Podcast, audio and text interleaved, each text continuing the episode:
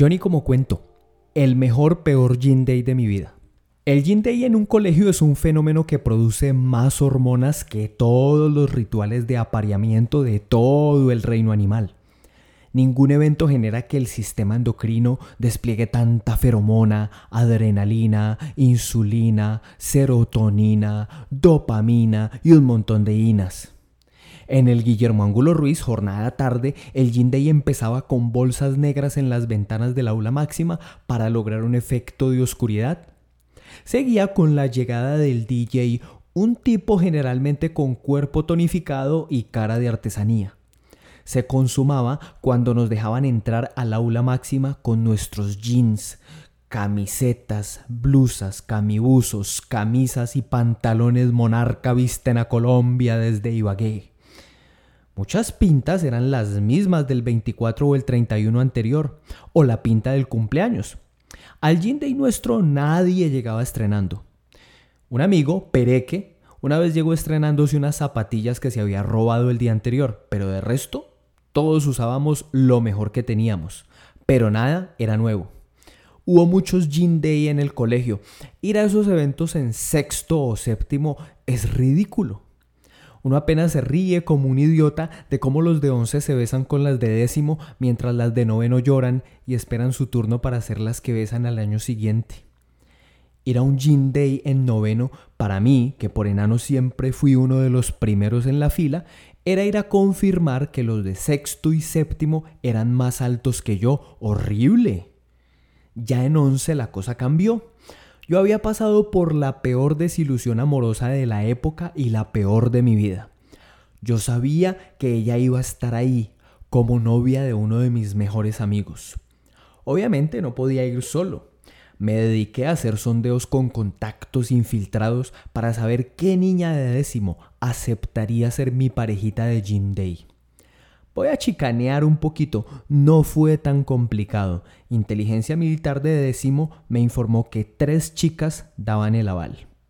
De las tres no me gustaba ninguna, pero no iba a entrar solo a ese gin de ni el putas. Hablé con Heidi en el descanso y cuadramos todo. Nos despedimos con un piquito andeniado y mirada de picardía. Cuando volvimos a clase, la profesora de español, Amparo Oviedo, una cuchibarbi maravillosa y buena gente, me propuso que representara al colegio en un cineforo que iban a hacer en un colegio de Belén. Yo le dije, claro, profe, ¿para qué estudiamos si no es para poner el nombre del colegio en alto? Cometí un error que sigo cometiendo todavía, confirmar mi asistencia a algo cuando ya tengo otra cosa programada a la misma hora. puta, esa vaina se me cruza con el Gin Day. ¡Ah! Maldita sea. Bueno, llegó el viernes de Gin Day y mientras mis amigos se iban metiendo en esa caldera de hormonas con bolsas negras en la ventana, yo salía en un taxi pagado por el colegio para el barrio Belén. Llegué al puto cineforo ese y había seis estudiantes de otros colegios, uno cada más nerdo y feo que el anterior. El camino de la ñoñez se caracteriza por la ausencia de belleza y la abundancia de rareza.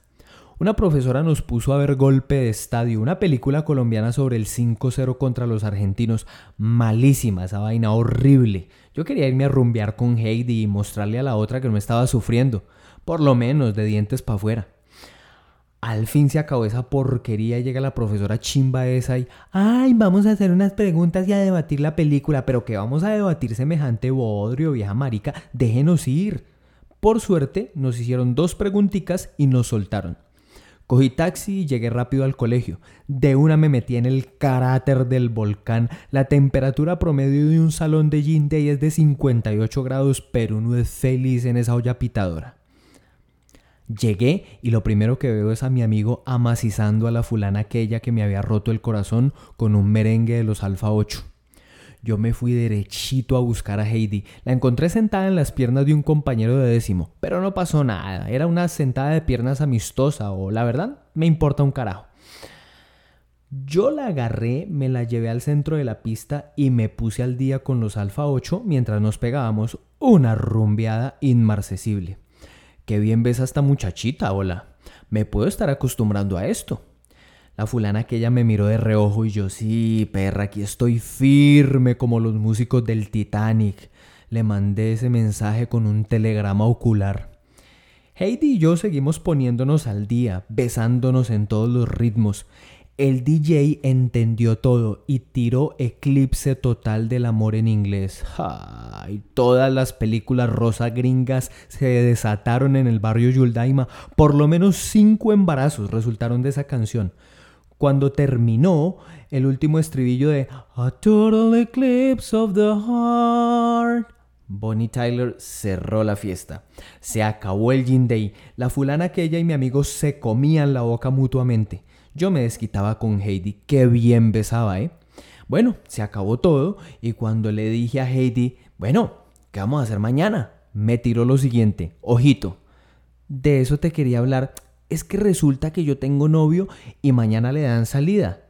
Yo, yo ¿cómo, así? ¿Qué, qué, salida? ¿Salida de dónde? ¿El, ¿El, man es militar? ¿El man está enfermo? ¿Está en un hospital? ¿O qué? ¿Salida por qué? No, es que él estaba en la cárcel, llevaba año y medio y mañana queda libre. Y yo ay, no, listo, listo, mi amor, te me cuidas, que tengas bella vida. Y hasta ahí me llegó el romance.